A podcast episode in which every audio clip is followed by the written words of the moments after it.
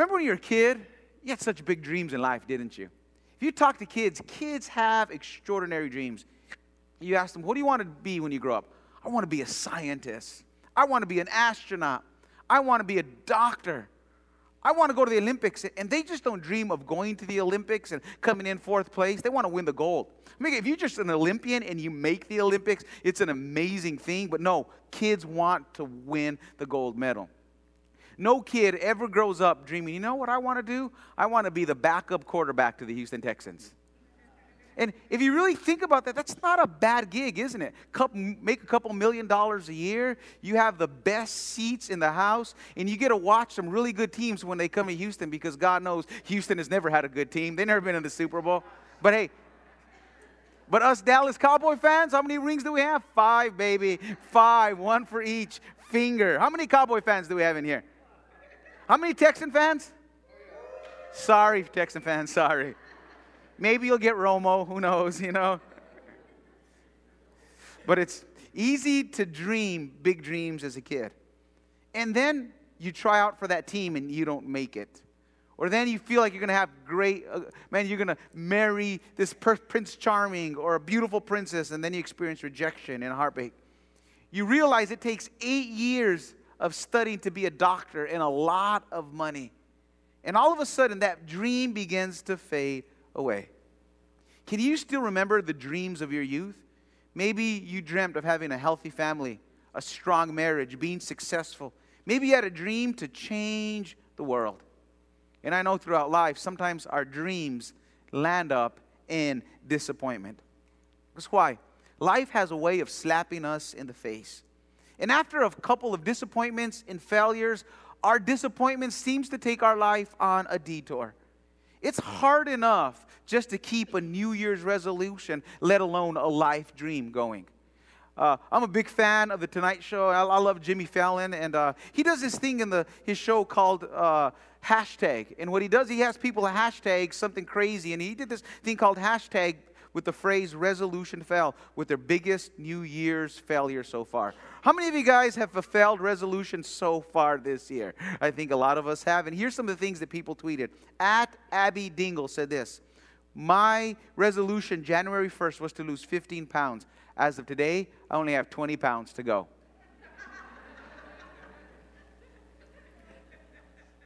At Corrupted Turnip said this My resolution was to read more so I put subtitles on the TV. Love that one. Teacher, how you reading? I'm putting subtitles on the TV. At Isabellers G123 said this My resolution was to make better decisions. Four days later, I got stuck in a baby swing and I had to call the fire department to get me out. I think Pastor Cecil made this New Year's resolution when I walked in at Sean. Auction said this My New Year's resolution was to help my friends gain 10 pounds so I could look slimmer. He's like, Bro, you want a donut? You want some coffee? There's a trap right there if you're trying to lose weight, right? you know, life offers so much promise. And we start off with all these hopes, and then we hit the detour of disappointment. And this morning, we're going to look at the life of two people who experienced great disappointments. And I believe this morning it's going to speak to you. I want us to pray. Let's open God's word and let's ask, God word, uh, ask God's word to, to sink deep into our hearts. Before you pray, I want you just to acknowledge this. Maybe you're here this morning and you say, I have some disappointment in my life. Just raise your hand right there where you're at. So I'm dealing with some disappointment. So many people are raising their hand. Say this. If you raise your hand, say this. Say, God, speak to me about my disappointment through your word this morning. Amen. If you have your Bible, turn with me to Luke chapter 1, verse 5. I'm going to be reading out of the English Standard Version this morning. Start verse 5 says this In the days of Herod, king of Judea, there was a great priest named Zechariah of the division of Abijah. He had a wife from the daughters of Aaron, and her name was Elizabeth. And they were both righteous before God, walking blamelessly in all the commandments and statutes of the Lord. But look at the verse 7. It's important. But they had no child because Elizabeth was barren and they were both advanced in years. Zechariah basically did what Pastor Cecil and I did. He was a priest. He was a man of the cloth. And he had done his, he was doing his best to honor God. He had given God his life. He says, God, I want to, I want to please you with all that I have. Yet they were facing a very difficult, disappointing situation. Verse 7, look what it says Elizabeth was barren. And in biblical times, there was nothing worse than being barren. And I don't want to minimize barrenness in our time because it's a very difficult thing to go through. And I know in a crowd this size, there's people that have experienced that. But in biblical times, the ramifications was much worse. There was no Social Security. There was no retirement plan. There was no 401k. The reason, the way that you set up your retirement plan was to have a whole bunch of kids and pray to God that one of them gets lucky and is successful because they can take care of you. So the more kids you have, the more of a chance you have to be taken care of when you're older. So that was their retirement plan, have a lot of kids. Secondly, the way the nation of Israel understood the promises of God is that God would, pro- would bless the nation of Israel and that his blessing would flow from generation to generation. And the way they understood it is if they would not receive that promise in their lifetime, they would have children and it would pass on to their children, pass on to their children. So the way to keep a part of the promise that God had for the nation of Israel was to keep having children because one of the days your family will inherit the promise. So there's a lot at stake. They're just not lonely and wishing for a family. This is their hope and their future. For years, they hoped for a son, but year after year, they went through this cycle of hope and disappointment. I want, to ma- I want you to imagine me what, what it was like. She gets up when they're trying to have a baby. They, they, she gets up one morning, she's nauseous and she's sick, and she says, This could be the day. I think I'm pregnant. I think I'm pregnant. They're all excited. Only to find out it was the flu, only to find out it was sickness disappointment after disappointment. And can you imagine all the crazy advice they got from other people? All, all those crazy wives' tales on how to get pregnant? Oh, just suck a lemon and you'll get pregnant. Just weird stuff that people are telling them. And then, even worse, as they walk into the synagogue, everybody's wondering after several years, I wonder what's wrong with them. Why is God displeased with them? What don't we know about them? What secret sin would they have in their lives that they are experiencing barrenness? Surely God is, man, judging them.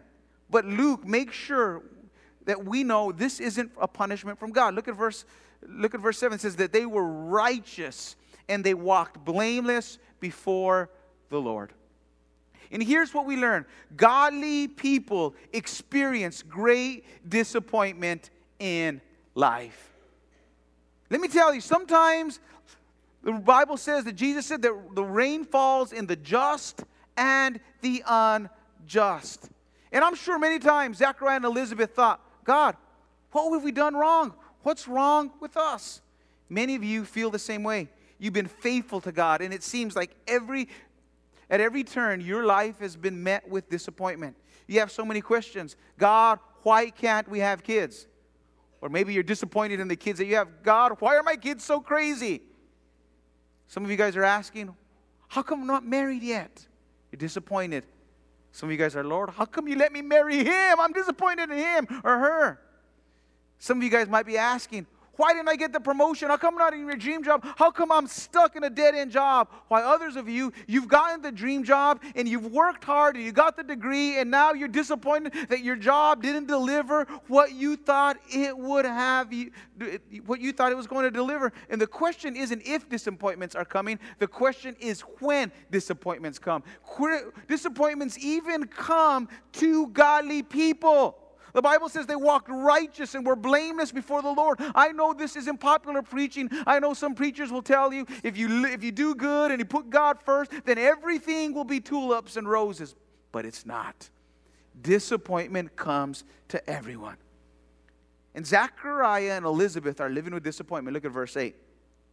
Now, now, while he was serving as a priest before God, when his division was on duty, according to the custom of the priesthood, he was chosen by Lot to enter the temple of the Lord to burn incense. This was a once in a lifetime opportunity.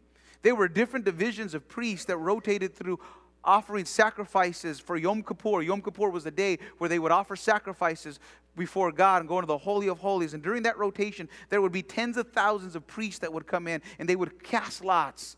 And now, all of a sudden, luck seems to fall on Zechariah's way. He gets chosen to be the priest to perform duties on this special day. Look at verse 11. And as Zechariah went in, in his once a lifetime opportunity, verse 11 says, And there appeared to him the angel of the Lord, standing on the right side of the altar of incense. And Zechariah was troubled when he saw him, and fear fell upon him. See, when we think of angels, we think of bald, fat, naked baby angel playing a harp on a cloud, right? But the Bible says that angels are fierce, warlike creatures. If they see a human, they'll rip them in half. Look at Zechariah's response. He isn't, oh, look, look at the cute baby angel. I've always wanted to see one. No, Zechariah hits the fetal position. He's scared. And look at what the angel has to tell him. But the angel said to him, Don't be afraid, Zechariah, for your prayer has been heard. And your wife Elizabeth will bear you a son, and you will call his name John. Verse 15, for he will be great before the Lord. Verse 16, and he will turn many of the children of Israel to the Lord their God. Verse 17, make ready for the Lord a people prepared. Zechariah is told that he and his wife will have a son, and he shall be named John, and he's going to be a great prophet, and he's going to lead the nation in a national revival, and he will prepare the way for the Messiah, Jesus. And look at verse 18. And now Zechariah said to the angel, How shall I know this? For I am an old man and my wife is advanced in years. I love that he says, I'm old, but my wife is advanced in years. The Hebrew word advanced in years is much stronger than the phrase of simply saying old. You could tell Zechariah's wife wasn't with him in this moment. What, what he's saying is this I'm old, but my wife is old, old, old, old. She's so old, her birth certificate says expired. You know, she's so old, if I told her to act her age, she'd die. And, and he, he, again, I want you to notice the unbelief. Um, I'm old, but my wife is advanced in years. If, if Elizabeth was there, he'd be getting smacked upside the head. But notice the tone in his response. He says, Man, I don't believe you. Year after year, we prayed and we asked God for this, and there's no answer. Now you're telling me, now that I'm old and my wife is advanced in years, that I'm gonna have to change two diapers? I don't have enough money for all the depends I'm gonna have to pay for all this, you know? It's like, Lord, where were you in my 30s, my 40s, my 50s? Where were you even in the 60s? Where were you? And look at verse 19. The angel of the Lord said to him, I am Gabriel. Now, that's a bad phrase. That's like saying, I'm Jason Bourne times 10. You know who I am? I lead the angel of the Lord.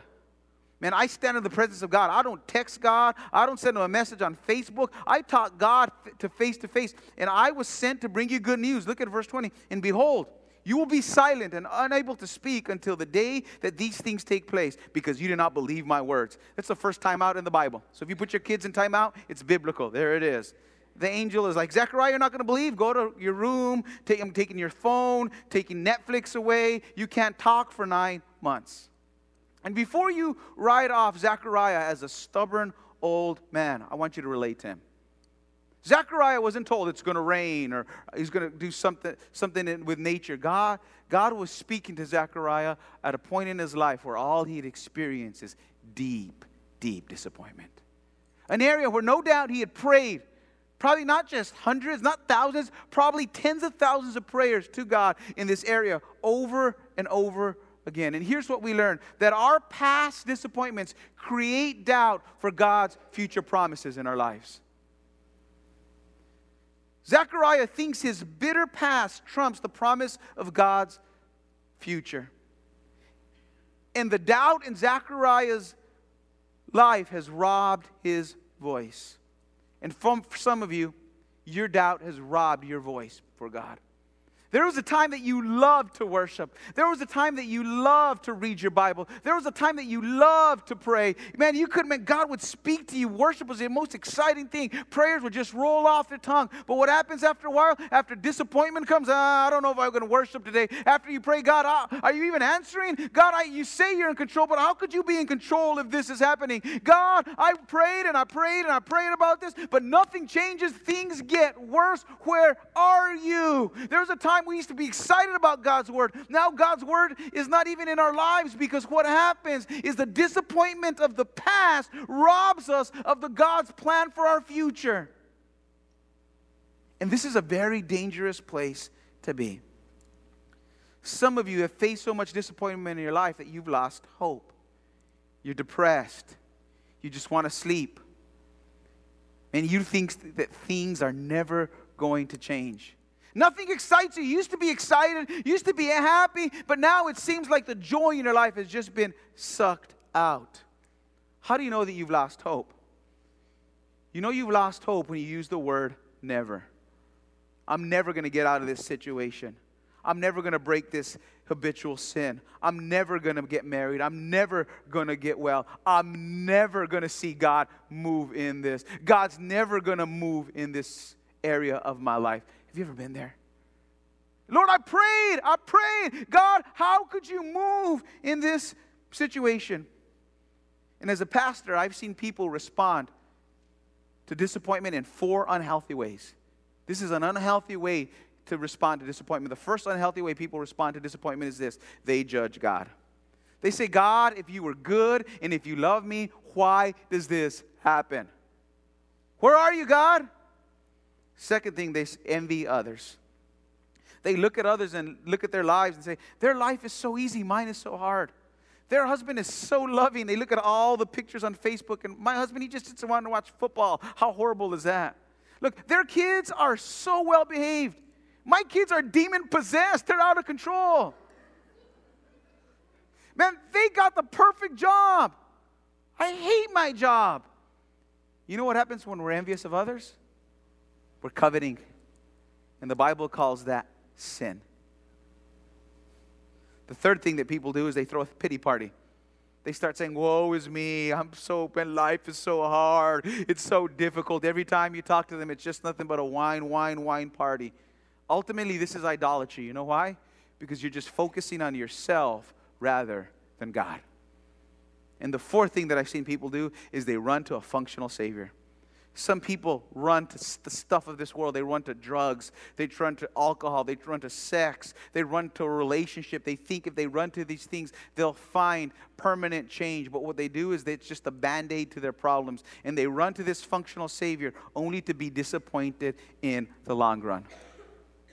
So I want to teach you, as I close really quickly, on how to deal with disappointment in a healthy way. How many guys want to learn how to deal with disappointment in a healthy way? First thing is this don't give up before God shows up. Man, I'll say it one more time. Don't give up before God shows up. Because one of the most frustrating things is when you're in a hurry and God isn't. And if you look throughout the Bible, God's never in a hurry.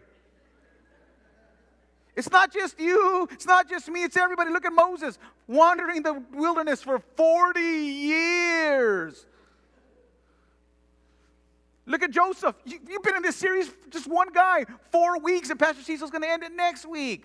Man, he started with this promise, and he still he started. He still hasn't got to the palace yet. It took years and decades.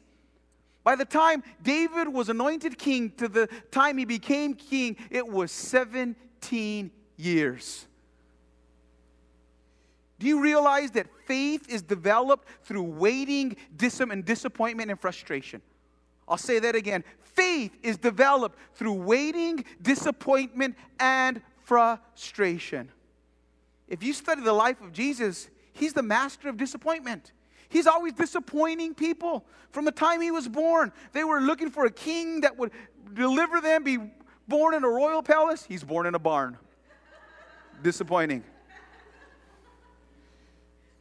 They were looking for a political leader that would rescue them from the tyranny of Rome. He was crucified and killed. Disappointing. He's always disappointing his disciples. Peter's mother in law got sick. Jesus is there, he heals her. Disappointing. Most scholars believe that's why Peter would later deny him three times. He wasn't happy about that. Just kidding, just kidding. You can laugh. But seriously, Peter was greatly disappointed. He wanted to be a general in the army of the living Lord, not the disciple of a dead one. But if you don't give up and you realize that through your perceived disappointment that God is working, you will experience His power. God is working in your situation, even when you don't understand, even when you don't see it, even in your disappointment, even in your darkest hour. God is working. So don't give up until God shows up. The next thing is you need to trust that God hears, cares, and acts. We're not deists where God is far off and unconcerned with us we believe that God is a part of our lives. There'll be many times that you will pray and you will feel like God isn't listening and He's not answering you. But the fact is that God always answers prayers. And He answers them in three ways. Sometimes He says yes, sometimes He says no, and sometimes He says not yet. And a not yet does not mean a no. And the mark of maturity is to know the difference between not yet and no. Because a delay in prayer does not mean a denial. And what we need to understand is when God is calling us, He will answer. Look at verse 13. It's going to encourage you. Look what the angel tells Zechariah Your prayer has been heard. And is what I want to tell you today. Your prayer has been heard. Though it doesn't feel like it, though it doesn't seem like it, though what God seems distant, though it seems like your prayer is hitting the top, man, the angel of the Lord told Zechariah the same thing I'm going to tell you. Your prayer has been heard. Do you believe that? See, our prayers don't have expiration dates. Zechariah means, his name means the Lord remembers and God always hears our prayers. I remember growing up as a little boy and going to my grandparents' house.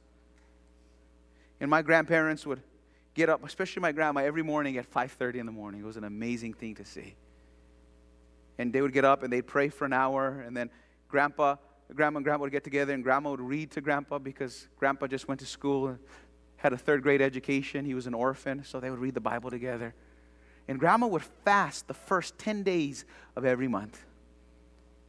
The reason she would do this is because it wasn't until she was about 55 or 60 that she heard the gospel. Because before that, she had been going just a ritualistic, religious church where you just go through the motions, where God was distant, but one day a church planter came in and started preaching Jesus, and she found out that she could have a personal relationship with Jesus, and it changed everything about Grandma's life. And she wanted everybody, everybody to know the joy she had. But she hadn't raised her family to know a living God. She raised her family to be involved in a dead religion. And her one prayer was God, I, I pray my sons, my grandkids, my children would know you. Because, see, when grandma left her religion, the mother religion at that time, there was a great tension. How could you leave this faith? Oh, you're leaving God. And it was a big tension in the family. And I remember feeling it around Christmas and Thanksgiving and all these moments. And grandma's one desire was that her, her children and her grandchildren would know her, would know God. But they didn't. Seems like as she prayed, not just for a year, or 10 years, or 20 years, it seems there was more tension in the family. It seems like things wouldn't get better. But she would keep on praying, she'd keep on believing. And I remember I'd go to her house and she would sing to me. And she would look at me and she'd say, I was a little boy. She said, Son, God has a plan for you. He's going to use you. You're going to be a pastor. Then in 1995, right when I went to college, Bible college, grandma got diagnosed with Parkinson's and Alzheimer's. Man, if you've ever known somebody that's been diagnosed with those diseases, those diseases are wretched. Parkinson's, within several years, took my grandma's physical abilities. Alzheimer's ravaged her mind. And all those prayers, all that fasting for her family, not one of her children, not one of her children or her grandchildren came to know faith. And I remember graduating Bible college and going to kiss my grandma, and she just staring at the ceiling. She never was in her right mind when she saw me become a pastor. 2009, grandma passed away after a decade and a half of going through these diseases. But let me tell you, God heard her prayers. because my uncles and my aunts now go to church. The one uncle that was crazy and alcoholic for 20 years. Every time I go home now, Wednesday Bible study, Sunday morning church, Sunday night church.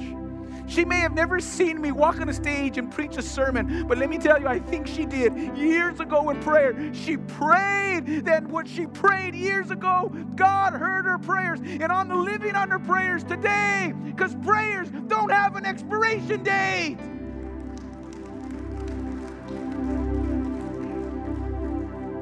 Let me tell you, we're part of a kingdom that's far greater than us and far greater than our lifetime and far greater than what we could see in our own world. And so many times we get caught up and detoured by what we see. But God wants to move in our lives. See, the final thing we need to do as we deal with disappointment is we need to make this decision. We need to make a decision to go deeper with God. Instead of running away from God, we need to go deeper with God. This is what I love about this story in the middle of their disappointments, Zechariah and Elizabeth are faithfully honoring God. Zechariah could have easily gotten a divorce and remarried another woman according to Jewish law because the Bible says, according to the law, because the hearts of man were hard, that he allowed divorce. But Zechariah was faithful to Elizabeth. And Zechariah was faithful to God's word because he knew his heart wasn't hard to God. And he knew that God's word says that God hates divorce. So he was going to be faithful to the woman that he married. Even in the midst of the disappointment. Look, look where, where, do we find him? He's still a priest. He's still performing his duties. He's still serving God. He's still faithful. He still shows up to sing on the worship team. He still gets up there to greet people. He still shows up to make coffee for everybody. He is still honoring God, even in disappointments.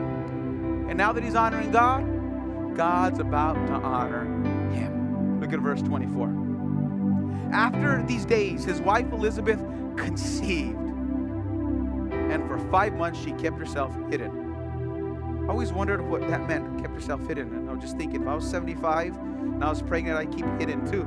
Because no one assumes that you're pregnant. They just thought you went to the buffet one too many times, right?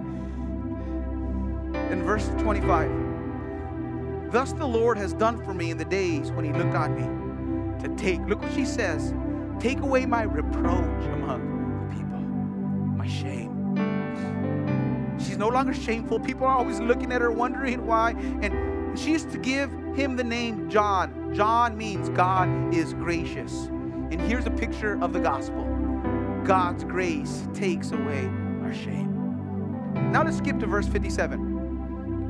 Now the time came for Elizabeth to give birth, and she bore a son. Verse 59 And on the eighth day, they came to circumcise the child and they would have called him Zechariah after his father. But his mother answered, No, he shall be called John.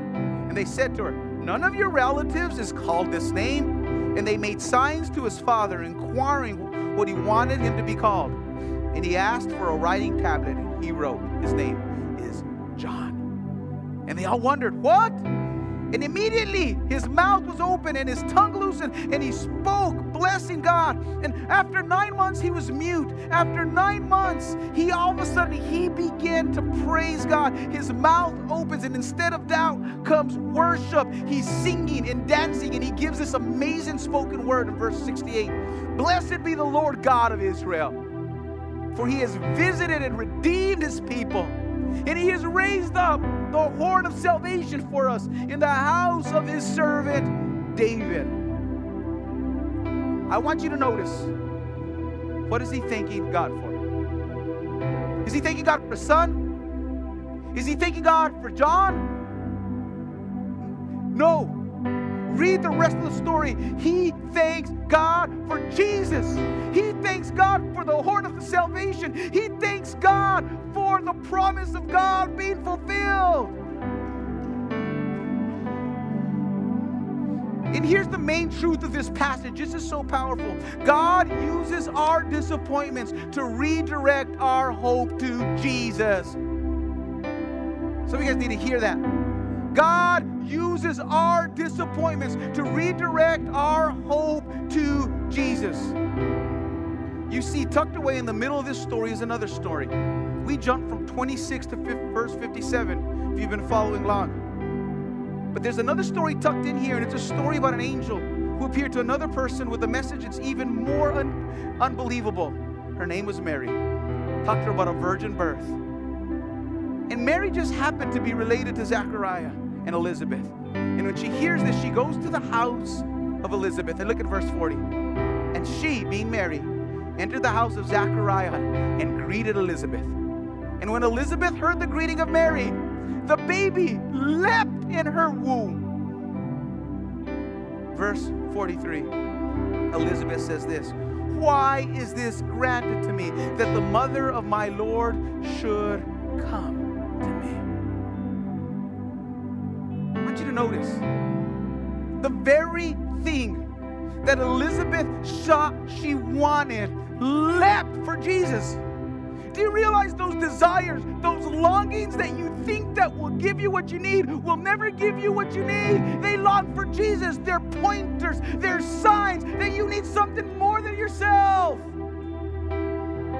C.S. Lewis said it like this If there are desires and longings in me that this world cannot meet, maybe I was born for another world. And you were born to know Jesus. During this journey of up and down disappointment, Zechariah and Elizabeth come to understand that what they're hoping for was not a son, but the Son of God. The things that they were looking for in an earthly son, security, hope, and joy, could never come through an earthly son. They could only come through God. And the reason we experience disappointment is not because we don't have children or romance or money or success, it's because our hope is misplaced. Think of the things right now. Close your eyes. What are you disappointed in? Maybe it's your career. Maybe it's your marriage. Maybe it's your relationship. And you know why you're disappointed?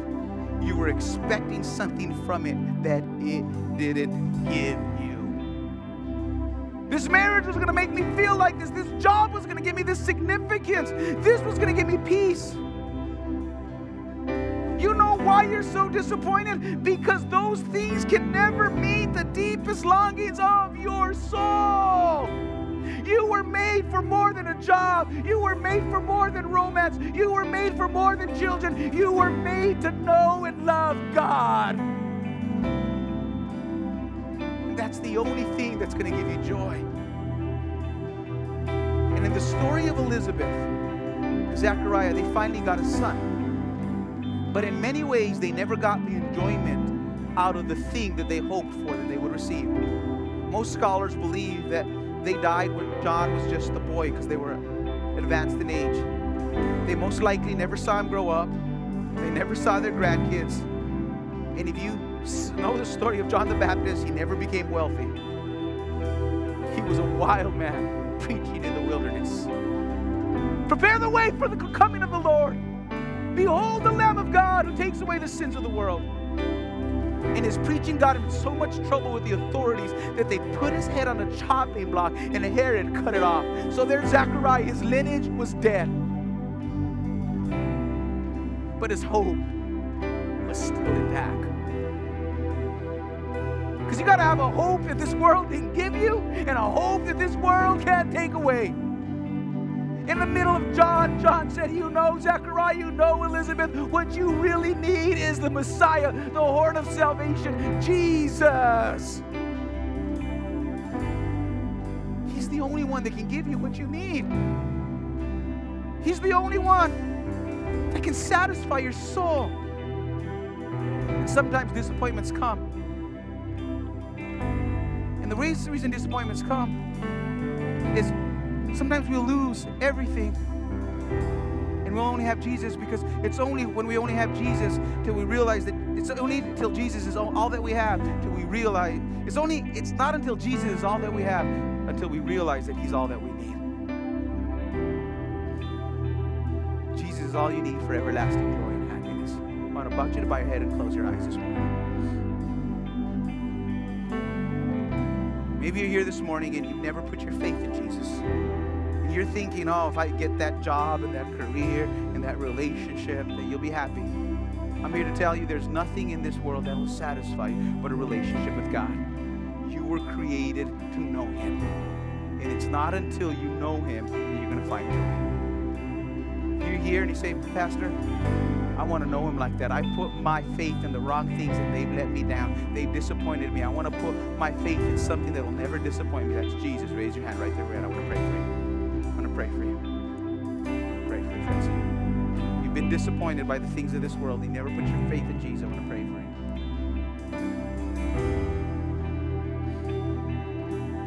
Lord, you know all those, Lord, I pray that they would put their faith, their trust, their hope in you. Lord, you're the only thing that never disappoints. Those of you that raise your hand, just say this. Say, Jesus, I put my trust in you. I admit that I'm a sinner. Believe that you died on the cross for me. And I confess that you're my Lord.